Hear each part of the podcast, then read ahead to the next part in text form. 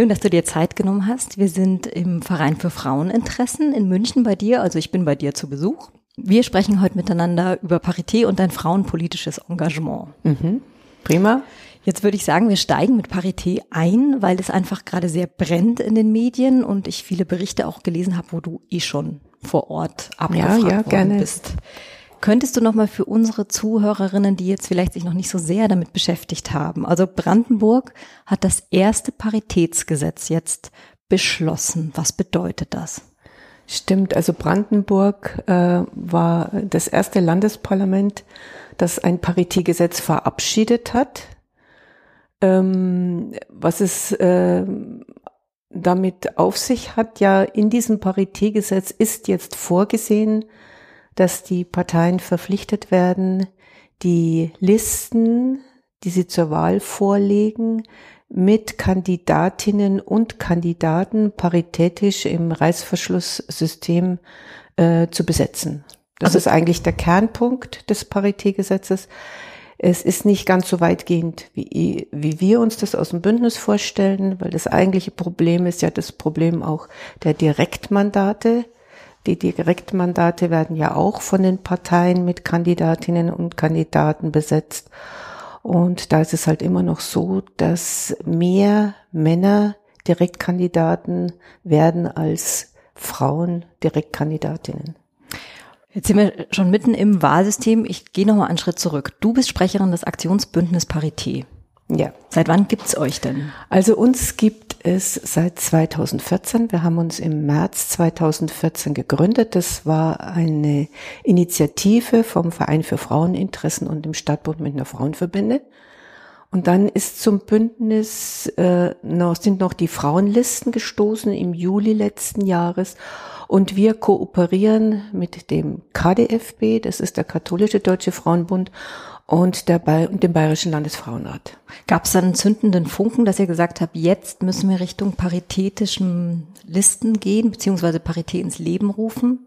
Also der zündende Funke, den gibt's ja schon seit Jahrzehnten, nämlich das Gefühl, dass die Unterrepräsentanz von Frauen in den Parlamenten einfach nicht länger hingenommen werden kann und wir haben in einer Diskussion im Bayerischen Landesfrauenrat 2012 festgestellt, da war also Professor Dr. Silke Laskowski anwesend und äh, Regina Tum-Ziegler von den Frauenlisten, dass das auch eine Ursache hat, warum so wenige Frauen in den Parlamenten sitzen und dass es das Wahlrecht ist, das Wahlgesetz, so wie wir es kennen, nämlich dass das Wahlorganisationsrecht den Parteien sozusagen obliegt. Und die Parteien sind in dem, was sie tun, nicht kontrolliert. Und es gibt Parteien, die haben sich dann selbst verpflichtend Paritätregeln gegeben. Das ist die SPD, das sind die Grünen und das ist die Linkspartei. Und es gibt Parteien, die haben keine Selbstverpflichtung zu Paritätregeln. Das ist die CDU, die CSU, die Freien Wähler, das ist die FDP und das ist natürlich die AfD. Die Unterrepräsentanz in den Parlamenten. Ich sag mal zwei Zahlen. Also der Bundestag mit 30,7 Prozent Frauen und der Bayerische Landtag war mit 27 Prozent, ich muss es nochmal nachschauen. 28 Prozent ursprünglich und jetzt knappe 27 Prozent. Ja, genau. Also man sieht, äh, es ist tatsächlich wenig. Vor allem ist es nochmal erschreckend auch, dass man weiß, dass der 19. Bundestag eigentlich nochmal ja fast eine Verschlechterung nochmal bedeutet hat. Und da möchte ich nochmal ans Wahlorganisationsrecht anknüpfen. Also es bedeutet, dass die Parteien völlig frei sind, äh, wie sie Kandidatinnen und Kandidaten platzieren, sofern sie keine Selbstverpflichtung haben. Und dann ist es immer so, dort, wo diese Parteien, die keine Selbstverpflichtung haben, ihre Listen bevorzugt männlich besetzen, dass in den Parlamenten, wo diese Parteien sozusagen die Mehrheit haben, dann der Frauenanteil sinkt. Und das war dann vollkommen klar, also mir vollkommen klar, dass äh, mit dem Einzug der FDP und der AfD in den Bundestag der Frauenanteil sinken muss. Und dann natürlich auch der Verlust der SPD, die ja diese Selbstverpflichtung hatte.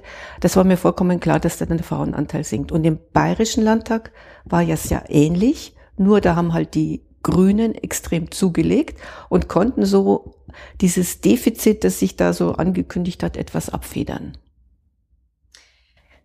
Also es ist sehr komplex, weil es ist im Grunde genommen, es, geht ja eigentlich um eine Änderung des Wahlrechts. Genau. Jetzt habe ich gelesen und recherchiert, es sind zwei eigentlich, du bist ja eine Juristin auch, insofern Expertin auch in dieser Hinsicht und wie so in so vielen Hinsichten, ähm, stehen sich ja zwei äh, Gesetze eigentlich gegenüber. Das Grundgesetz mit Artikel 3, ne, dass der Staat sozusagen für die äh, Gleichheit von Männern und Frauen auch was tun muss. Hast du es im Kopf, sonst lese ich es nochmal nach. Ja, also du meinst zwei Artikel aus dem Grundgesetz, die sich äh, sozusagen gegenüberstehen. Einmal der, der Artikel 3 Absatz 2, ja, Frauen und Männer sind gleichberechtigt und äh, der Staat ist verpflichtet, die Durchsetzung der Gleichberechtigung ähm, zu befördern und auf bestehende Benachteiligungen hinzuwirken. Ich habe jetzt nicht, den letzten Satz nicht ganz wörtlich zitiert, ähm, aber das ist einmal der Artikel 3 und dann gibt es den Artikel 20, die Parteienfreiheit und dann gibt es das Demokratiegebot. Also zwischen diesen drei ähm, verfassungsrechtlichen äh, Grundrechten würden wir hier sozusagen abwägen müssen. Und das ist natürlich das, was unsere Gegner und Gegnerinnen uns entgegenhalten. Durch die Verpflichtung der Parteien ähm, würde das Wahlorganisationsrecht eingeschränkt. Die Parteien würden verpflichtet, ihre Listen nach einem bestimmten Modus zu besetzen. Und das würde in die Parteienfreiheit, die grundrechtlich verbürgt ist, ähm, eingreifen. Und wir vertreten natürlich hier eine andere Auffassung. Wir sagen einmal, das Demokratiegebot äh, verpflichtet den Staat, äh, hier die Frauen äh, gleichberechtigt an der Macht zu beteiligen, weil sie ja immerhin 50 Prozent des Wahlvolkes stellen. Und dann auf der anderen Seite der Gleichberechtigungsgrundsatz natürlich hier gebietet, dass Männer und Frauen gleichberechtigt äh, politisch teilhaben können. Und das können sie halt dann nicht, wenn Parteien ihre Kandidatinnenlisten nach anderen Maßstäben aussuchen, nämlich nach patriarchalen. Also hier bevorzugt männliche Kandidaten und einfach auf die Wählerlisten äh, äh, setzen. Und das ist eine Abwägung zwischen diesen Grundrechten. Und da ist es natürlich interessant, hier dann zu hören, wie das Bundesverfassungsgericht diese Abwägung treffen wird. Und wir sind halt der festen Überzeugung, dass eigentlich 70 Jahre Unterrepräsentanz schon ein Beweis dafür ist, dass Frauen ähm, diskriminiert werden, dass diese Diskriminierung eine faktische ist, die auf gesellschaftliche Strukturen zurückzuführen ist, die wiederum über die Parteien den Eingang ins Wahlrecht finden. Jetzt ist ja dieses Argument der Freiheit, also dass die Parteien sozusagen selber für sich entscheiden in einem Prozess, wie die Listen besetzt werden, eigentlich ja auch gleichzeitig ein Argument, also so habe ich es dann gelesen, ähm, dass man umdrehen kann, weil wir könnten ja auch, und so wird es ja auch von vielen Frauen, politisch und feministisch engagierten Frauen gesehen, sagen, na ja, die Wahl der Frauen, die zum Wählen gehen, sie haben ja bei bestimmten Parteien gar nicht mehr die große Auswahl, weil sehr viel männlich besetzt worden ist. Ja, das ist, stimmt ja. Es ist ja faktisch richtig so. Also ja. da ist, es ist ja wie eine männliche Quote in bestimmten Parteien, könnte man sagen. Ja, insofern, wenn sie halt die Männer bevorzugt auf die Kandidatinnenlisten setzen, ja, dann ist es eine klare Bevorzugung der Männer. Das ist ein patriarchales System. Das hat eigene Regeln, ja, die nirgends irgendwo in einem Gesetz verankert sind, sondern das sind gesellschaftliche, ja, Vorgaben oder wie soll man das bezeichnen? Also gesellschaftlich strukturiert ist es so. Was verstehst du denn unter diesem patriarchalen Moment? Dass Männer Männer bevorzugen. Und männerdominierte Parteien werden immer Männer bevorzugen. Das ist so. Also sozusagen. Und deshalb haben wir seit über 70 Jahren auch die Unterrepräsentanz der Frauen in den Parlamenten. Jetzt gibt's ja immer wieder das Argument, wie gehört der freiwilligen Selbstverpflichtung? Was setzt du dem entgegen? Ja, diese, äh, ja gut. Die freiwillige Selbstverpflichtung, die haben jetzt drei Parteien vollzogen und die anderen Parteien nicht. Und die anderen Parteien wehren sich mit Händen und Füßen gegen eine solche Selbstverpflichtung.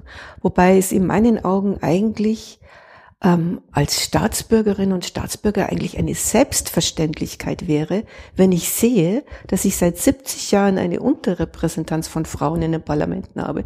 Dass ich einfach hergehe und sage, das kann länger kein Zustand sein, da müssen wir was ändern.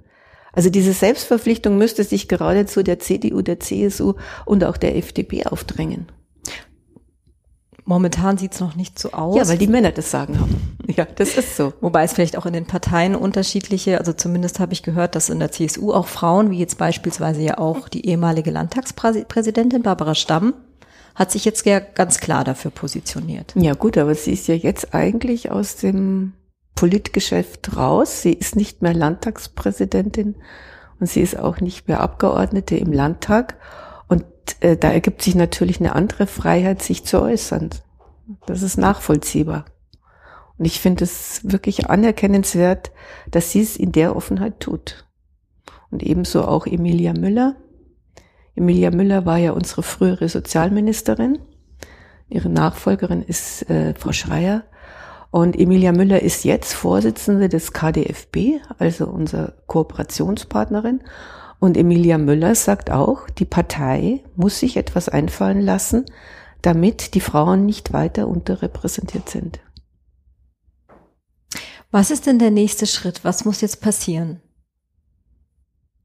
Ja, wir brauchen eine Änderung des Wahlrechts. Ja, und zwar, dass den Parteien vorgeschrieben wird, weil es ja im Wege der Selbstverpflichtung nicht geht, weil viele Parteien die Selbstverpflichtung ablehnen.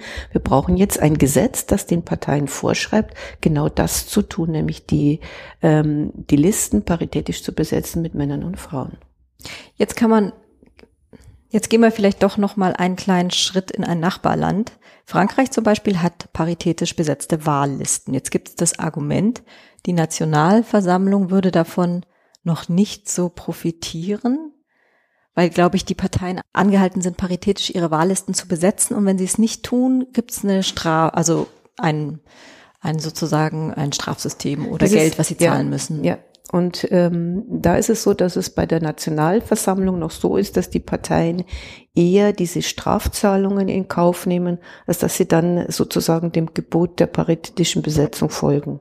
Aber ich denke da auch, das wird sich langfristig ändern, dass Frankreich inzwischen durch die Paritätgesetze, die es, die es seit äh, 2001 gibt, ähm, äh, auch die Kultur geändert hat. Das ähm, merkt man ja, dass Macron hergegangen ist und hat seine Regierung paritätisch besetzt. Also es ist ein ganz anderes äh, Verständnis, das sich jetzt in Frankreich auch irgendwie breit macht mhm. und auch in den Köpfen der Menschen ist. Also eine Selbstverständlichkeit, ähm, eine paritätische Besetzung von ähm, von Regierungen und auch Parlamenten. Mhm. Also könnte man schon auch sagen, eigentlich bewegt sich gerade was in eine gute Richtung. Ja, unbedingt. Und das äh, Traurige ist, dass es erst Gesetze schaffen müssen, dass es nicht über die Vernunft und die Einsicht der Menschen geht. Christa, jetzt mache ich einen kleinen Break hier. Mich würde interessieren, wie du zu dem geworden bist, wer du geworden bist, nämlich eine sehr engagierte Frau mit sehr viel verschiedenen Hüten. Du bist ja nicht nur bei Parité Sprecherin, sondern du warst im Paritätischen auch im Vorstand ne? und bist im Vorstand von Verein für Fraueninteressen. Ja, im, im, im Vorstand vom Paritätischen vielleicht richtig gesagt, ich war Verbandsratsvorsitzende mhm. des Paritätischen Wohlfahrtsverband. Der Verbandsrat ist der Aufsichtsrat. Ähm, ich habe das Amt jetzt niedergelegt, ich habe es lange genug ausgeübt und ich bin jetzt nur noch stellvertretende Vorsitzende des Verbandsrats.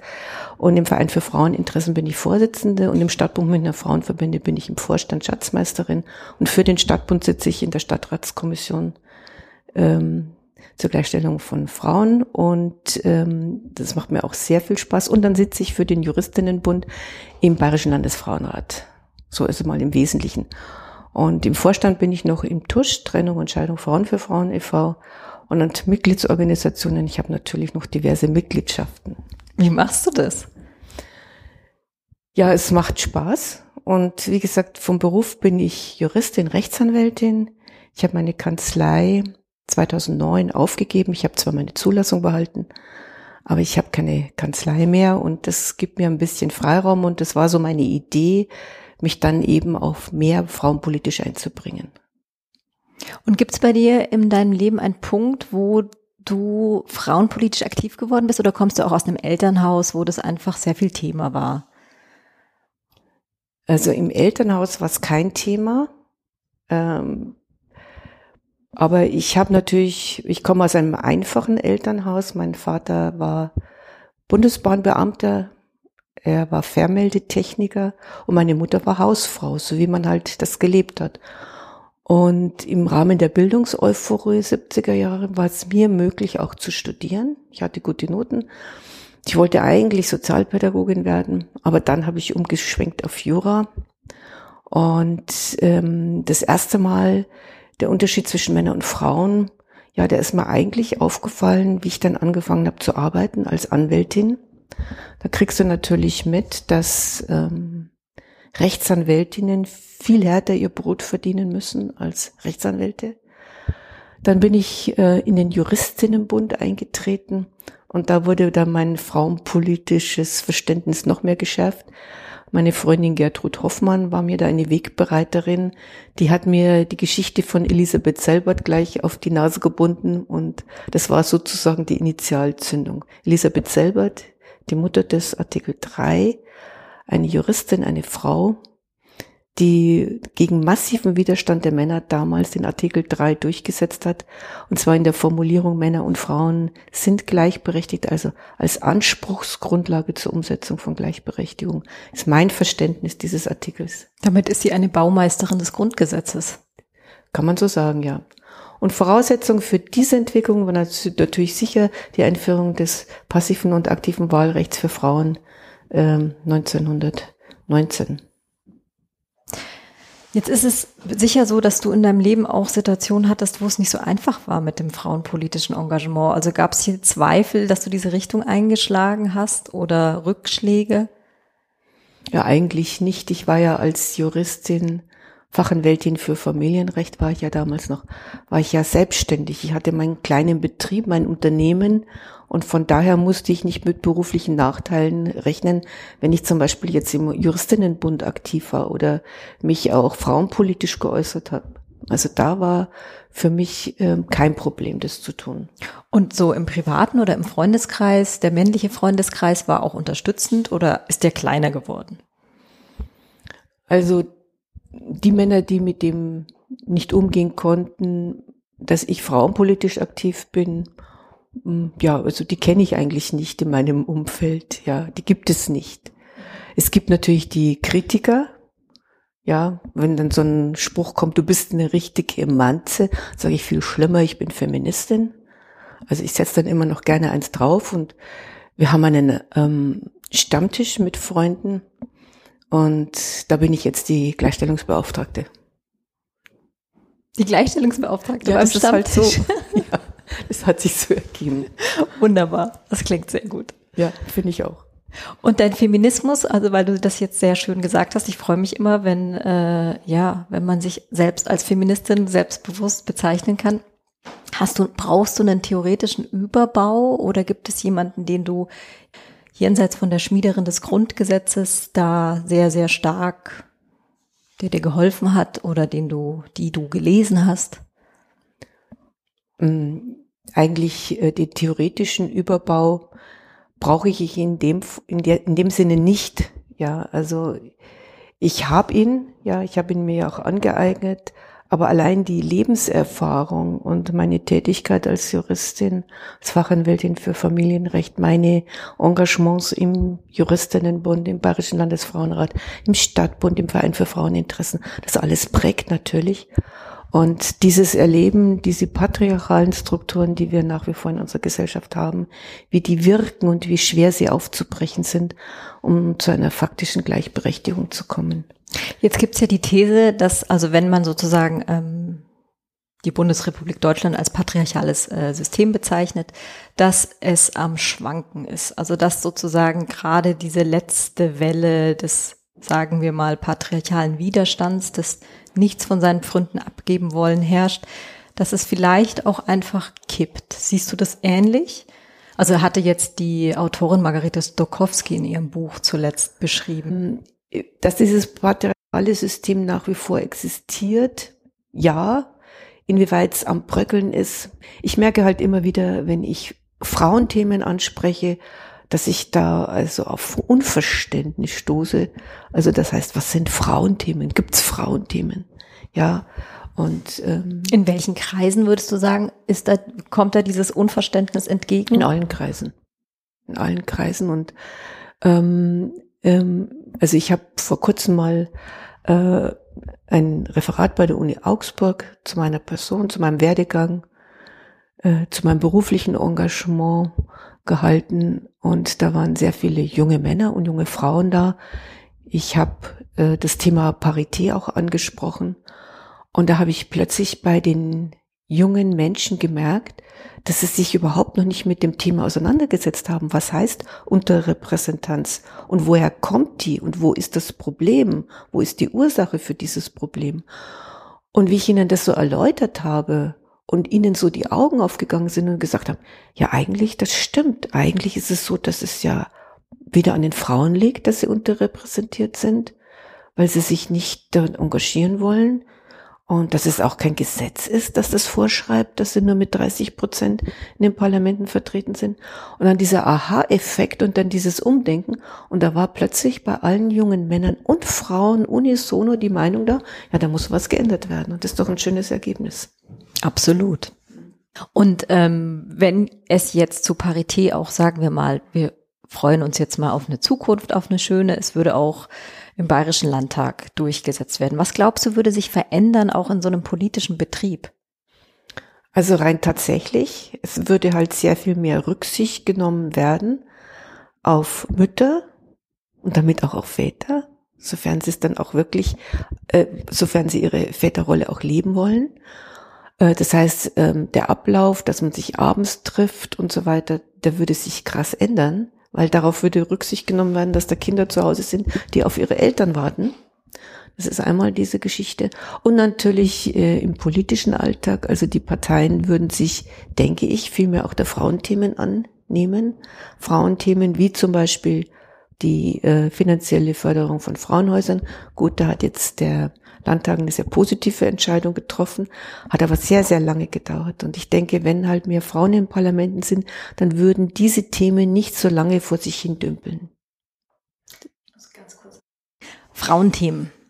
Du hast schon eins jetzt gerade genannt mit ähm, zum Beispiel mehr Geld für Frauenhäuser. Was äh, beschäftigt dich da noch? Ja, also die Lohnungleichheit.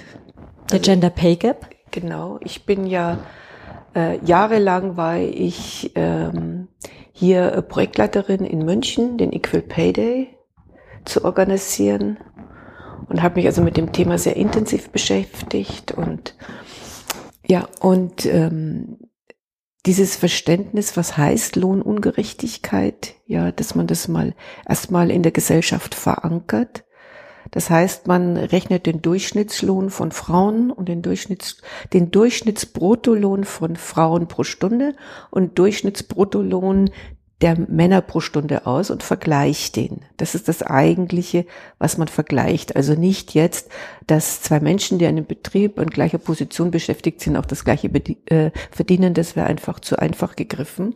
Mhm. Ja, sondern man muss äh, den äh, Bruttostundenlohn vergleichen. Von allen Männern und Fra Frauen quasi. Genau. Das heißt also, es würde sich bei Frauen nicht auswirken, dass sie Teilzeit beschäftigt sind, weil man legt ja den Bruttostundenlohn zugrunde. Mhm. Ja. Ja. Und was ist da der Unterschied? Wie viel ist es momentan? Also momentan liegt er bundesweit bei 21 Prozent, in Bayern bei 25 Prozent. Und dann ist es so, dass dieser Lohnunterschied zum Teil erklärbar ist. Und es bleibt aber immer noch ein Unterschied, der nicht erklärbar ist. Und das ist wieder meine Idee, meine Theorie, dass hier wieder patriarchale Strukturen greifen. Welche Teile sind denn erklärbar? Erklärbar äh, sind die Teile, dass zum Beispiel wenig Frauen in Führungspositionen vertreten sind.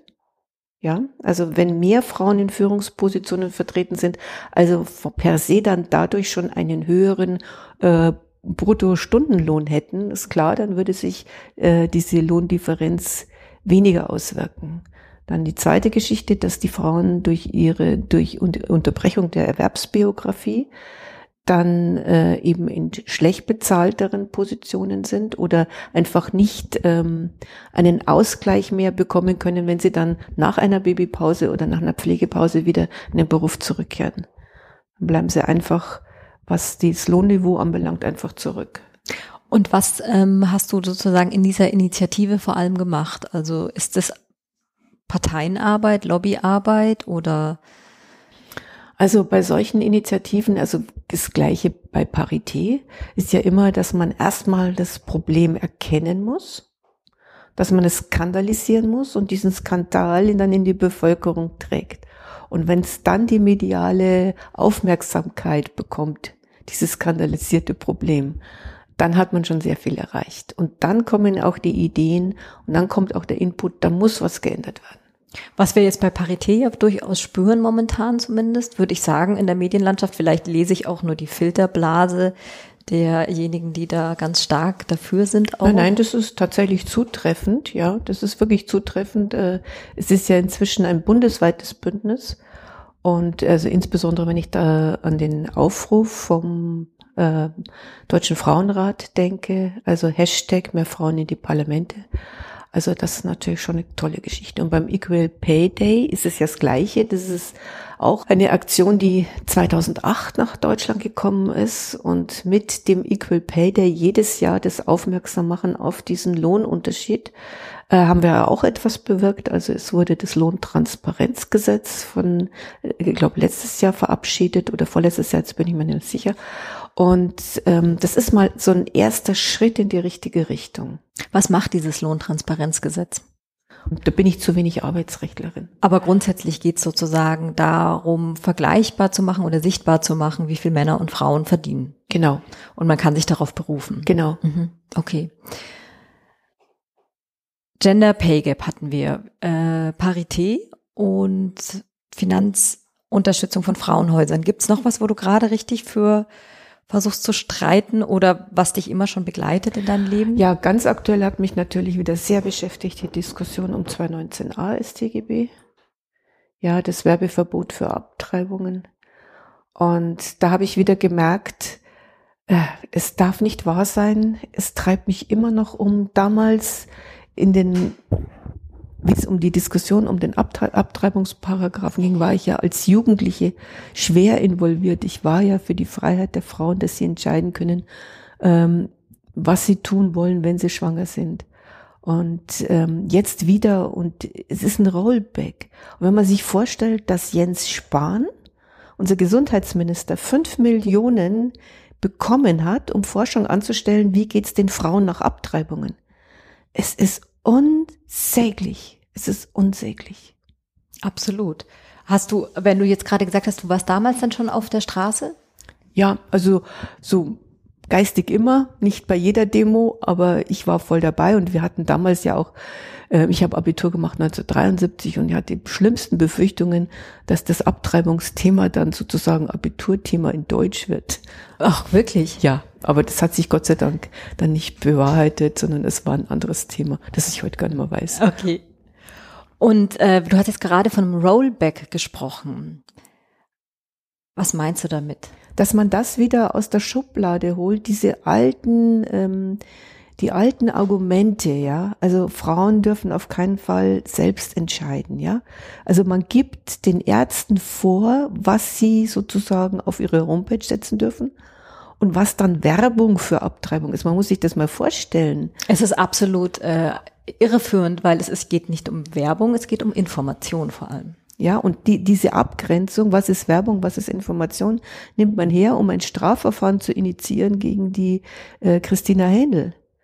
Und äh, Christine Hähnel ist eine ja, Frauenärztin, die ja, angeklagt worden ja, ist, ne? muss man dazu sagen. Und, äh, Weil sie auf ihrer Webseite Informationen zu dem Eingriff veröffentlicht genau hat, so also geschildert hat, was dieser nur, Prozess auszusehen genau, Sie hat nicht nur gesagt, dass sie Abtreibungen vornimmt, sondern sie hat auch geschrieben, wie sie es macht.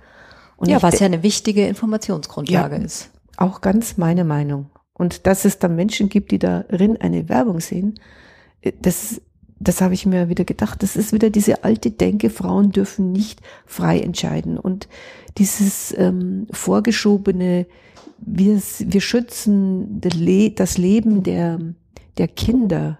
Ja, also das ist hier wirklich ein Argument, das ist so unsäglich alt. Es ist absurd vor allem. Ja. Und diese Diskussionen, dass, dass das alles wieder hochschwappt. Das denke ich mir, das ist wieder so ein Rollback. Das zeigt wieder, wie wenig wir eigentlich jetzt mit dem, was wir geschaffen haben, auch zufrieden sind. Aber geht's da, ist das vielleicht auch was, wo, was damit zu tun hat, dass wir einfach eine sehr, sehr rechte Partei ähm, im gesellschaftlichen Diskurs haben, die auch diese Themen natürlich mit besetzt und da natürlich auch einen, ja, man kann durchaus frauenfeindlichen oder die das mit befördert, diesen Rollback, wieder zurückzugehen hinter eine Linie dessen, was man schon erreicht zu haben glaubt. Ja, ähm, ich weiß nicht, inwieweit es befördert oder eigentlich nur zutage fördert. Mhm. Ja, also das Frauenbild, das äh, die AfD zum Beispiel in ihrem Programm hat, ist natürlich ein Frauenbild, das ich überhaupt nicht teile, das nicht dem entspricht, wie ich leben will. Ja, und ich denke, wenn sich Frauen und Männer mit diesem Frauenbild solidarisieren, bringt es eigentlich nur zutage, wes Geisteskind sie sind. Also ich würde nicht sagen, dass die AfD das befördert, sondern eigentlich erst zutage fördert. Also eher ein, ein Spiegel ist. Genau, ein, eine Plattform, ein Teil. Genau, dessen. eine Plattform bietet, um wieder die Vorstellungen eines Zusammenlebens in unserer Gesellschaft einfach ähm, ja zu spiegeln. Mhm. Macht dir das Sorge? Das macht mir krasse Sorge, weil natürlich das ein Frauenbild ist, mit dem ich nicht einverstanden bin. Und äh, wenn das dann sozusagen mir vorgeschrieben hab, äh, vorgeschrieben wird, wie ich leben soll, das macht natürlich Angst, weil es entspricht ähm, meinem Verständnis von einer freien demokratischen Gesellschaft mit all dieser Vielfalt, die wir leben können. Ja, die ja auch da ist, im Grunde genommen.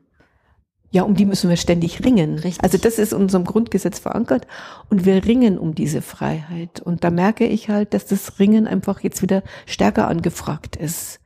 Wir müssen das verteidigen, was in dem Verständnis mancher Menschen eigentlich schon eine Selbstverständlichkeit war. Mhm. Wenn jetzt junge Frauen auf die Straße gehen, zum Beispiel zu diesen Demos, zu diesem unsäglichen Werbeverbot, heißt das wirklich Werbeverbot?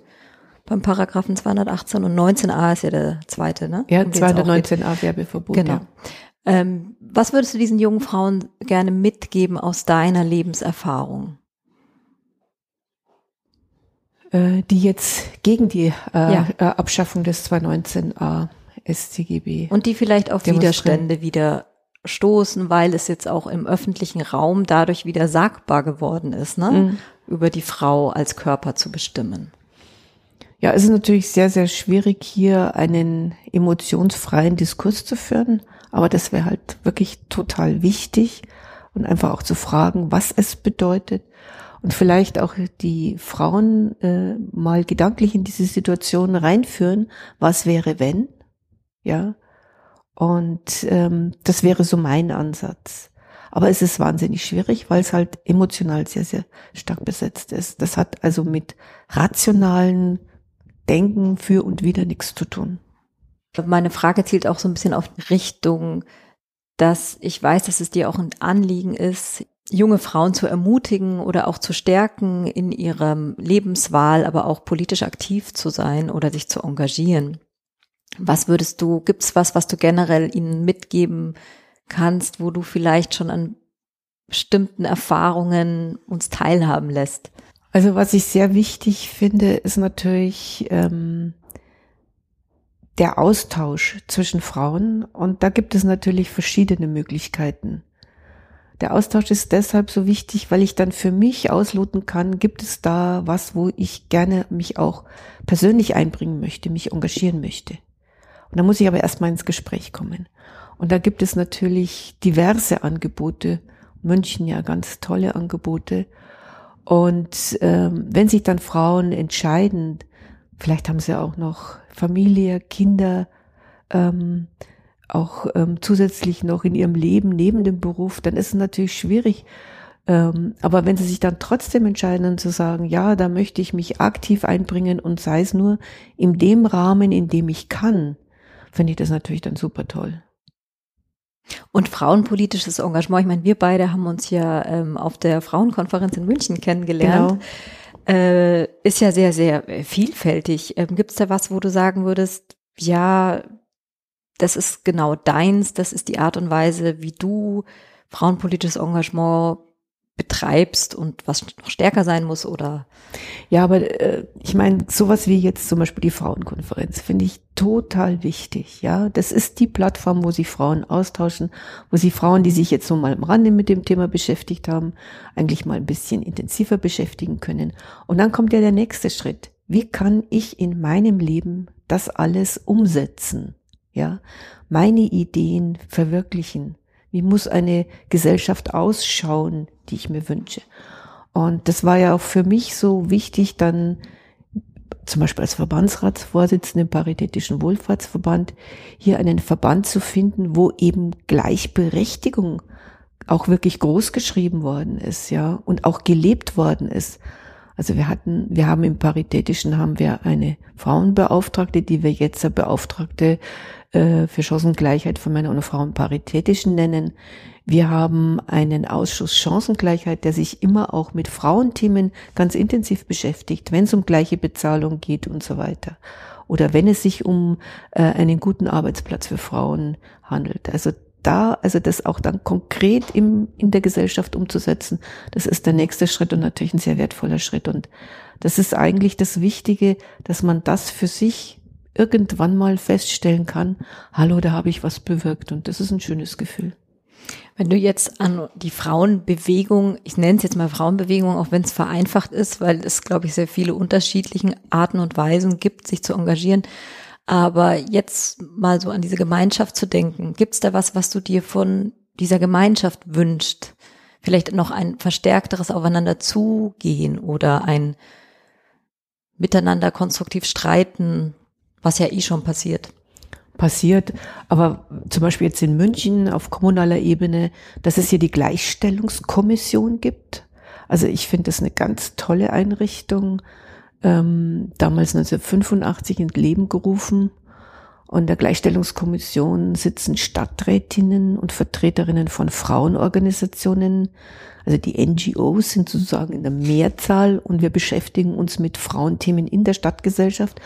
Und wir können Beschlüsse fassen, sogenannte Empfehlungen.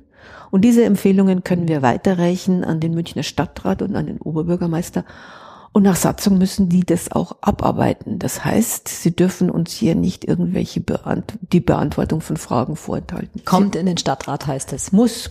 Mhm. Ja, wir befassen ja eine ganz tolle Einrichtung. Also da, so stelle ich mir vor, wie auch ähm, Frauen politisch aktive sich einbringen können. Andere Konstruktion ist natürlich beim Bayerischen Landesfrauenrat. Der Bayerische Landesfrauenrat ist ein sehr, sehr großes landesweites Netzwerk aber der Bayerische Landesfrauenrat hat sozusagen lediglich beratende Funktionen. Das für heißt, das Parlament oder für? Für den, zum Beispiel für den ähm, Landtag, ja. Ich würde ganz kurz nochmal zur Gleichstellungskommission zurückgeben, weil du gerade gesagt hast, ähm, ihr formuliert quasi Empfehlungen aus. Sind es dann Vorlagen, die im, tatsächlich im Stadtrat diskutiert werden? Die müssten diskutiert werden, ja. Was waren denn da so die letzten Themen, wo du mitgearbeitet hast? Oh, das ist jetzt schwierig so okay. aus dem Stand, aber wenn es zum Beispiel geht, dass hier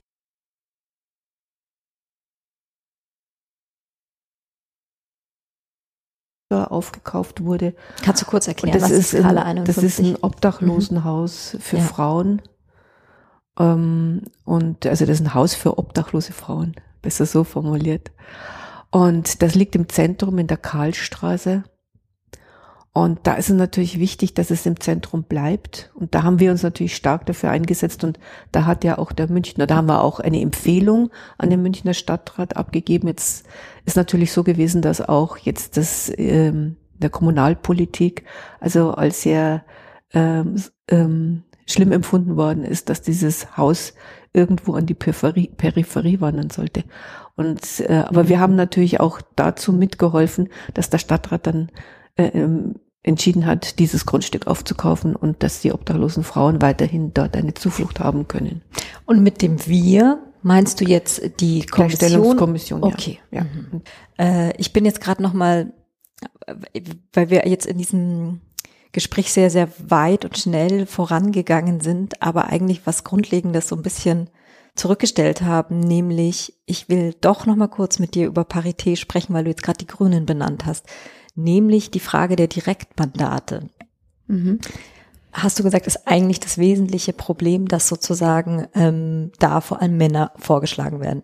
Dazu muss man nochmal kurz ähm, auseinanderhalten. Das betrifft dann die äh, Wahl, Wahlen, wo man eigentlich zwei Stimmen hat.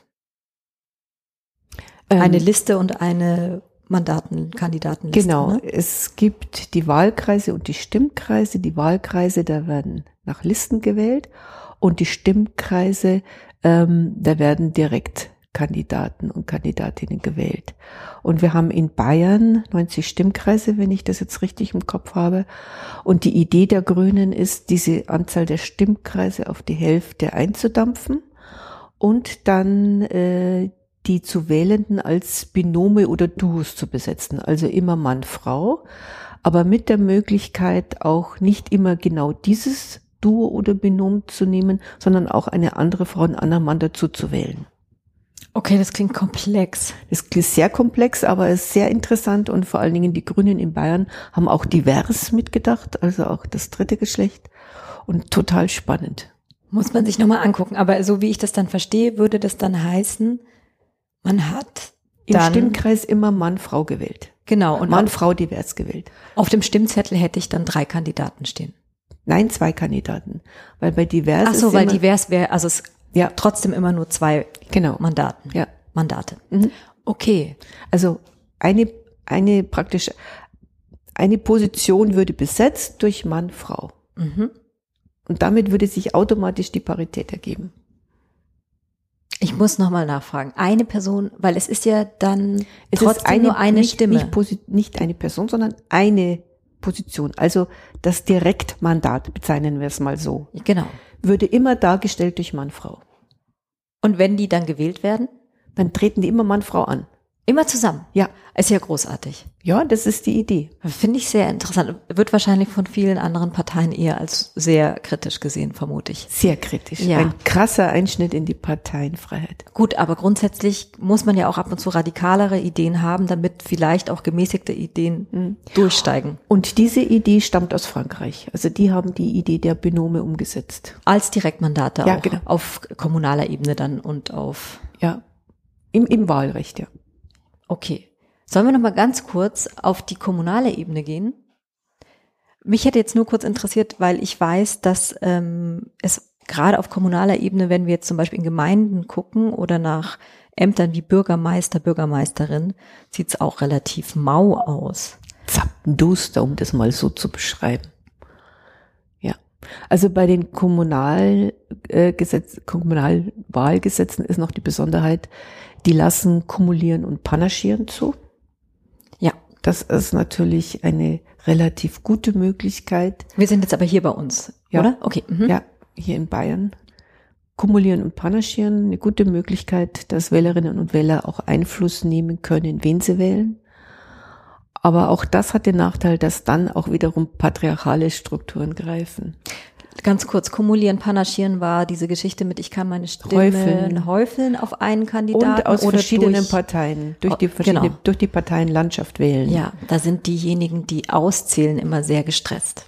Das stimmt, ja. Habe ich auch schon mal gemacht. Aber es heißt ja nicht, dass Wahlrecht unkompliziert sein soll. Nein, und es ist auch kein Argument für oder gegen etwas. Und das ist ja auch immer so ein Argument unserer Gegnerinnen und Gegner. Ja, auf kommunaler Ebene gibt's ja die Möglichkeit, Panaschieren und Kumulieren.